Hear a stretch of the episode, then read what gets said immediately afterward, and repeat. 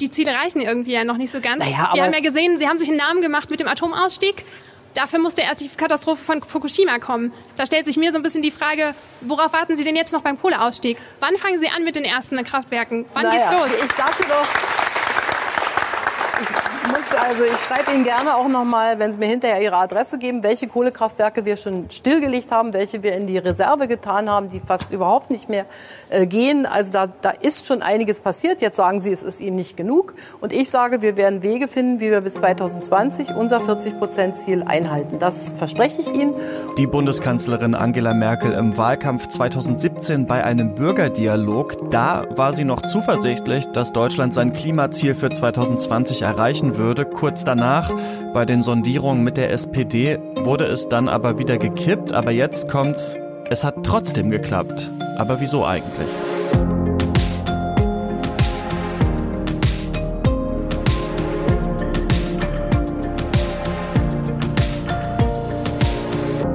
Ihr hört das Klima-Update, den Nachrichtenpodcast von Klimareporter, wo wir ja immer über das sprechen, was in Bezug auf das Klima in dieser Woche wichtig war und vor allem dieses Jahr noch wichtig werden wird, denn ein neues Jahr hat begonnen 2021. Frohes Neues an euch da draußen und ich spreche wieder mit Susanne Schwarz und wünsche dir natürlich auch ein frohes Neues. Hi Christian, dir auch ein frohes neues Jahr. Ja, 2020 ist rum und das neue Jahr beginnt direkt mit einem Putschversuch in den USA. Aber durch unsere monothematische Ausrichtung haben wir ja das ausgesprochene Privileg, uns damit heute nicht journalistisch auseinandersetzen zu müssen. Wir haben wie immer drei Klimathemen für euch und das erste ist sogar ja sowas ähnliches wie eine positive Nachricht. Und zwar hat Deutschland tatsächlich sein Klimaziel für 2020 erreicht. Das hatte ja selbst die Bundesregierung schon längst abgeschrieben, also in ihrem Klimaschutzbericht von 2018. Da hatte sie das sozusagen offiziell zugegeben. Da stand drin, okay, sorry, wir haben die Wirksamkeit unserer Maßnahmen komplett überschätzt. Wir schaffen nur etwas mehr als drei Viertel von dem, was wir versprochen haben. Und jetzt hat die Denkfabrik Agora Energiewende eine Studie veröffentlicht und gesagt, nee, das ist doch was geworden. Aber ich habe gerade auch schon gesagt, das ist nur sowas ähnliches wie eine gute Nachricht. Und damit meine ich, dass die Studie auch zeigt, dass das relativ wenig mit strategischer Klimapolitik der Bundesregierung zu tun hatte. Ja, fast gar nichts eigentlich. Also vielleicht nochmal zur Erinnerung, was ist das überhaupt, das Klimaziel äh, 2020? Ähm, die Bundesregierung hatte sich das Ziel gesetzt, bis 2020 die Emissionen im Vergleich zu 1990 um 40 Prozent zu verringern. Aber wie wir ja alle ähm, mittlerweile wissen, denke ich mal, hakt es ja ganz schön beim deutschen Klimaschutz. Auf die Probleme kommen wir auch gleich nochmal. Und deswegen hatte eigentlich, wie du auch schon gesagt hast, fast niemand mehr daran geglaubt, dass das noch zu schaffen ist. Aber es hat tatsächlich geklappt. Äh, sogar um 42,3 Prozent sind die Emissionen zurückgegangen. Und Agora hat sich das eben angeschaut und sich gefragt, warum hat das eigentlich geklappt? Und ja, der größte Faktor ist auf jeden Fall Corona gewesen. Ja, das haben sich viele wahrscheinlich auch schon gedacht. Schließlich wurde ja einfach weniger gereist, produziert, transportiert. Ähm, und darauf sind tatsächlich jetzt auch zwei Drittel der Treibhausgaseinsparungen im letzten Jahr zurückzuführen. Und das ist natürlich eine ganze Menge. Ohne Corona wäre man nur auf 37,8 Prozent gekommen, heißt es bei Agora. Das ist immerhin auch mehr als lange gedacht. Aber das hat auch wieder teilweise Gründe, die nichts mit Klimapolitik zu tun haben. Dafür aber wahrscheinlich mit dem Klimawandel. Ähm, zum Beispiel war das Wetter einfach relativ mild und das heißt, es wird weniger geheizt und entsprechend weniger CO2 emittiert. Und da kann man sich jetzt äh, vielleicht fragen, ja gut, hat das jetzt alles überhaupt gar nichts mit politischen Entscheidungen zu tun? Ähm, doch ein bisschen schon, also vor allem mit europäischen, denn es sind auch Emissionen eingespart worden, weil Stromerzeugung aus Kohle durch den europäischen Emissionshandel teurer geworden ist und deswegen eben auch zurückgegangen ist. Was außerdem noch dazu kommt, ist, dass Kohle durch den ziemlich niedrigen Gaspreis verdrängt wurde. Aber nochmal zurück zu Corona. Also Corona war da schon der größte Faktor und da sagen aber jetzt eben viele KritikerInnen, naja, wenn das so weitergeht, dann haben wir wahrscheinlich im Herbst diesen Jahres einen Jojo-Effekt oder einen Rebound. Also wenn Corona irgendwann wieder abebbt, dann wird wahrscheinlich wieder ordentlich ähm, CO2 in die Luft geblasen. Ja, die äh, Bundesumweltministerin Svenja Schulze von der SPD die versucht es jetzt natürlich als Erfolg ihrer Politik darzustellen. Sie weist darauf hin, dass die sinkenden Emissionen in Deutschland ja ein Trend der letzten drei Jahre sind. Aber wie gesagt, das allein hätte nicht ausgereicht, um das Klimaziel für 2020 zu erreichen. Ähm, es gibt in Deutschland klimapolitisch ganz große Probleme und Lücken, die geschlossen werden müssten, um wirklich Emissionen zu reduzieren. Das hat jetzt auch die Agora-Studie wieder gezeigt. Wind- und Solarenergie sind gedeckelt, im Bausektor kommen wir kaum voran und auch bei der Mobilität sind wir weit von der grünen Wende entfernt. Also sich jetzt auf diesem Corona-Effekt auszuruhen, das wäre ja ungefähr das Falscheste, was man machen kann. Mhm. Äh, Im Herbst diesen Jahres, äh, da könnte es aber nicht nur diesen ähm, Rebound eventuell geben bei den CO2-Emissionen, sondern auch eine neue Bundesregierung, denn in diesem Jahr äh, wird in Deutschland ja auf Bundesebene gewählt und wenn man sich so die Prognosen anschaut, dann könnte das ja durchaus auf Schwarz-Grün hinauslaufen. Die Union und die Grünen sind ja zwei sehr unterschiedliche Parteien, die auch von ganz unterschiedlichen Narrativen profitieren, kann man sagen. Ne? Also die Grünen natürlich ganz stark vom Klimathema. Ne? Das ist ja spätestens, kann man sagen, seit äh, Greta und äh, Fridays for Future in der Öffentlichkeit wieder ziemlich wichtig. Und da haben wir ja auch hier schon drüber geredet, dass die Grünen sich ja zumindest innerhalb der Klimabewegung immer wieder in der Kritik finden. Vielleicht da auch spätestens seit dem Dannenröder Wald, ne, der ja für eine Autobahn äh, geräumt und gerodet wurde das ist ja unter Schwarz-Grün passiert in Hessen. Und ähm, also während die Grünen so dieses Klimathema haben und das ja natürlich wahrscheinlich auch in der nächsten Wahl dann irgendwie nach vorne tragen werden, ja, hat die Union ja auf der anderen Seite einen ziemlichen Push bekommen durch die Corona-Pandemie, wie es aussieht.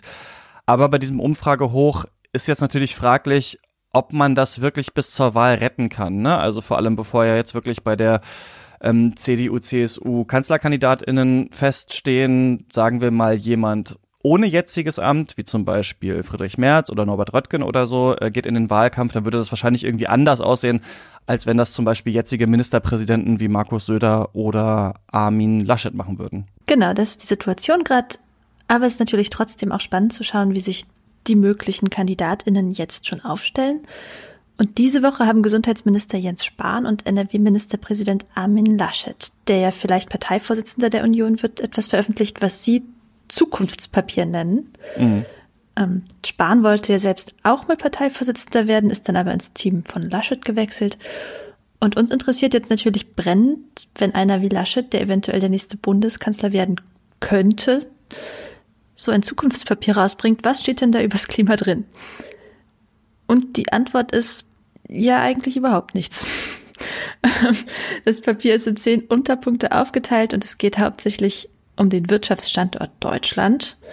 Also es ist so ein klassisches marktwirtschaftliches Papier der Union. Das Wort Klimawandel taucht nicht einmal auf, das Wort Klima allerdings sehr wohl. Ja, äh, und zwar gutes Klima für Unternehmergeist und Innovation. Aha. Und ähm, ja, das ist so ein Unterpunkt, wo es eben, also man kann es vielleicht so rum sagen, Klima kommt da schon so ein bisschen um die Ecke vor, aber meistens will man nur sagen, ja, Klimaschutz ist schon wichtig, aber auf keinen Fall, wenn es irgendwie gegen die Wirtschaft geht. Ne? Also steht dann was von Speichertechnologien drin und bei Mobilität werden dann zum Beispiel Flugtaxis und autonomes Fahren genannt. Wasserstoff taucht auch einmal auf, aber wirklich um die Frage, wie CO2 in Deutschland reduziert werden soll, geht's eigentlich überhaupt nicht. Ne? Oder dass der Klimawandel oder die Klimakrise eine große Herausforderung ist. Also selbst solche Plattitüden ähm, tauchen da nicht auf. Aber wir wissen natürlich, dass das ja tatsächlich so ist. Also die Klimakrise natürlich wirklich eines, wenn nicht das größte Problem ähm, überhaupt und auch die größte Aufgabe jeder kommenden Regierung ist. Und deswegen, ja, liest sich das so ein bisschen wie ein schlechter Scherz eigentlich. Ja, ich finde das auf jeden Fall interessant, dass die beiden schon in dieser frühen Phase des Wahlkampfs nicht mal versuchen, so zu tun, als hätte Klimaschutz für sie mhm. Priorität. Ähm, wir haben euch das Papier beziehungsweise unseren Artikel dazu auch in den, in den Podcast-Notes verlinkt. Da könnt ihr da auch mal selber reingucken, aber ich finde, man kann sagen, dass Klimaschutz für Laschet und Spahn schon mal überhaupt kein Thema zu sein scheint. Ja, zumindest wenn es nach diesem Papier geht. Wir haben aber noch ein Thema und zwar etwas, über das sehr, sehr lange diskutiert wurde und was es jetzt in Deutschland gibt, was aber viele vielleicht gar nicht so richtig mitbekommen haben. Der CO2-Preis ist da. Es gibt ja schon, ähm, haben wir vorhin schon mal angesprochen, durch den europäischen Emissionshandel im Prinzip schon länger ein, aber der greift eben nur für den Stromsektor und für die Industrie. Und da haben wir ja vorhin auch schon gesagt, als es um das deutsche Klimaziel 2020 ging, dass das auch so der einzige Bereich war, in dem wirklich schon ein bisschen was vorangeht beim Senken der Emissionen. Und Deutschland hatte eben beschlossen, auch die anderen Wirtschaftsbranchen wie Wärmeerzeugung und Verkehr brauchen einen CO2-Preis. Und dazu gibt's eben in Deutschland jetzt seit Anfang des Jahres einen nationalen Emissionshandel. Das bedeutet im Klartext erstmal, tanken und heizen kostet mehr, also zumindest wenn man dafür fossile Energien nutzt. Also wenn ich zum Beispiel mit dem Verbrenner durch die Gegend fahre oder wenn ich eine Ölheizung anmache. Und das Ganze funktioniert so, dass Unternehmen, die eben auf eine solche Art CO2 produzieren, dafür Zertifikate kaufen müssen und zwar pro Tonne. Und so ein Zertifikat kostet eben 25 Euro. Das ist der Preis, den man da erstmal eingeführt hat. Genau, und da könnte man natürlich denken, ach cool, da werden mal die Unternehmen zur Kasse gebeten für die dreckige Wärme und dreckiges Benzin. Aber letzten Endes kommt es natürlich bei allen NutzerInnen an. Ähm, das Umweltbundesamt hat ausgerechnet, dass der Liter Benzin dadurch wohl sieben Cent teurer wird, bei Diesel und Heizöl eher acht. Obwohl der genaue Preis fossiler Brennstoffe ja jetzt nicht nur vom deutschen CO2-Preis abhängt, also da spielen verschiedene Effekte mhm. ineinander und da wird es auch weiterhin Schwankungen geben. Aber dass Verschmutzen grundsätzlich teurer wird, das ist ja genau die Idee. Ähm, allerdings ist der Preis immer noch niedrig angesetzt, auch wenn es ursprünglich sogar nur 10 Euro sein sollten, also noch weniger, mhm. bis Wissenschaft und Klimabewegung den Plan in der Luft zerrissen hatten. Ähm, der Ökonom Ottmar Edenhofer das ist einer der Chefs vom Potsdam Institut für Klimafolgenforschung. Der sagt zum Beispiel, dass ein sinnvoller Einstiegspreis vielleicht so bei 50 Euro pro Tonne CO2 liegen könnte, also doppelt so hoch wäre. Ähm, aber auch nur, wenn das dann noch rapide ansteigt, nämlich auf 130 Euro im Jahr 2030. Das ist ja sowieso der Fall, dass der Preis ansteigen soll, aber eben ja von einem relativ niedrigen Niveau aus jetzt. Hm. Also bis 2026 gibt's jedes Jahr eine leichte Erhöhung des Preises bis auf 55 Euro und dann ab 2026 werden die Zertifikate versteigert. Dann ist das so, dass der Bund sagt, es gibt eine bestimmte Menge an CO2, die wir in die Luft blasen dürfen und dafür stellen wir eben Zertifikate aus und die werden dann eben an die meistbietenden versteigert. Das bedeutet, Unternehmen müssen eben überlegen, ist es uns das wert, zu diesem Preis CO2 zu produzieren oder sollten wir lieber auf klimafreundlichere Technologien umsteigen? Und das ist im Privaten natürlich auch so. Und da hat der Preis natürlich auch einen Sinn. Ne? Also wenn ich jetzt mit dem Verbrenner unterwegs bin, dann ist es natürlich klimaschädlich. Und der CO2-Preis soll ja schon dazu führen, dass ich das Auto dann deswegen vielleicht auch mal stehen lasse und überlege, okay, die Strecke ist nicht so lang, dann fahre ich eben im Fahrrad oder so. Aber es gibt natürlich auch Leute, die sind auf das Auto angewiesen. Also die müssen zum Beispiel pendeln oder die haben nicht genug Geld, um zu sagen, Benzin ist jetzt so teuer, jetzt hole ich mir ein E-Auto oder sowas, ne, weil sie sich das einfach nicht leisten können. Oder eine neue sparsamere Heizung oder sowas, ne. Und deswegen ist so ein bisschen die Frage, die hier der Knackpunkt eigentlich ist, ja, wer soll da eigentlich welche Kosten schultern, ne? Genau, das ist wie immer die große Frage. Und es gibt auch viele progressive ExpertInnen, die jetzt nicht im Verdacht stehen, Klimaschutz absägen zu wollen, die aber sagen, gerecht ist es jetzt nicht unbedingt gelöst mit dem CO2-Preis, auch wenn es ein paar Ausgleichsmaßnahmen gibt. Also zum Beispiel hat der Bund Steuergeld in die sozusagen künstliche Senkung der EEG-Umlage gesteckt. Die kennt ihr vielleicht als Posten auf eurer Stromrechnung. Ähm, das hat mit der Finanzierung der Energiewende zu tun. Also die EEG-Umlage stellt sicher, dass die vereinbarte Vergütung für Ökostrom gezahlt werden kann, auch wenn der Marktpreis für Strom im Allgemeinen gerade darunter liegt. Also zum Beispiel, weil insgesamt zu viel Strom produziert wird. Genau, also kann man sagen, dass der Bund ähm, den Bürgerinnen und Bürgern dann quasi an anderer Stelle das Geld zurückgibt, ne? Also die Stromkundinnen entlastet. Und das bedeutet natürlich, für manche Leute wird sich das auch rechnen. Also wer jetzt zum Beispiel wenig oder keine fossilen Treibstoffe für seine Mobilität oder das Heizen oder so braucht, ne, der kann dann unter Umständen ja sogar billiger als vorher davon kommen. Hm, genau, also aber du hast es ja auch schon gesagt, es wird natürlich trotzdem Menschen geben, für die gar nicht der Handlungsspielraum besteht, ihr Verhalten entsprechend anzupassen. Während jetzt zum Beispiel Autofahrer in, mit viel Geld einfach auf ein E-Auto umsteigen können. Und die müssen dann fürs Tanken nicht den CO2-Preis bezahlen und profitieren dafür sehr stark von dem Rabatt beim Strom. Und dann gibt es sicher auch Leute, bei denen es einfach nicht so ums Geld geht, die einfach weitermachen wie bisher und sich über den Aufpreis erstmal schlicht keine Gedanken machen müssen.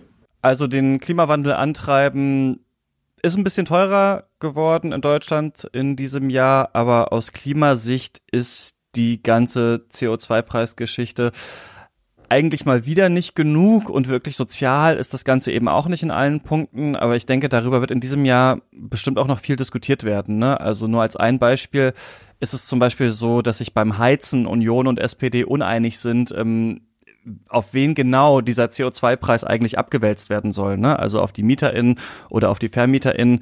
Das wird wahrscheinlich nicht das letzte Mal gewesen sein, dass wir hier darüber gesprochen haben. Aber jetzt sind wir erstmal am Ende dieser Folge. Falls ihr die nächste nicht verpassen wollt, dann ähm, solltet ihr diesen Podcast auf jeden Fall abonnieren. Das geht in jeder Podcast-App, die es so gibt. Und falls ihr bei Apple Podcasts oder bei iTunes seid, dann freuen wir uns da auch über eine 5-Sterne-Bewertung. Und wenn ihr Themen oder Feedback habt, dann schreibt uns wie immer gern an klima-update at klimareporter.de eine E-Mail. Und dann wollen wir natürlich auch noch den SpenderInnen danken, die das Klima-Update diese Woche mit einer Spende unterstützt haben. Das waren Wolfgang Feiner, Thomas Neumann, Adrian Görtgens, Winfried Christ und Stefan Becker. Danke, danke, danke und bis bald. Mach's gut, Susanne, und wir hören uns dann hier wieder in der nächsten Woche. Bis dann.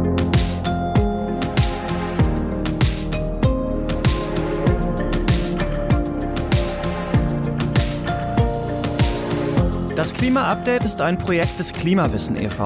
Produziert wird der Podcast von mir, Christian Eichler. Moderiert auch von mir und in dieser Woche Susanne Schwarz. Dieses Projekt wird erst durch eure Spenden möglich. Wenn ihr euch vorstellen könntet, uns finanziell zu unterstützen, dann klickt gerne auf den Spendenlink in der Podcast-Beschreibung.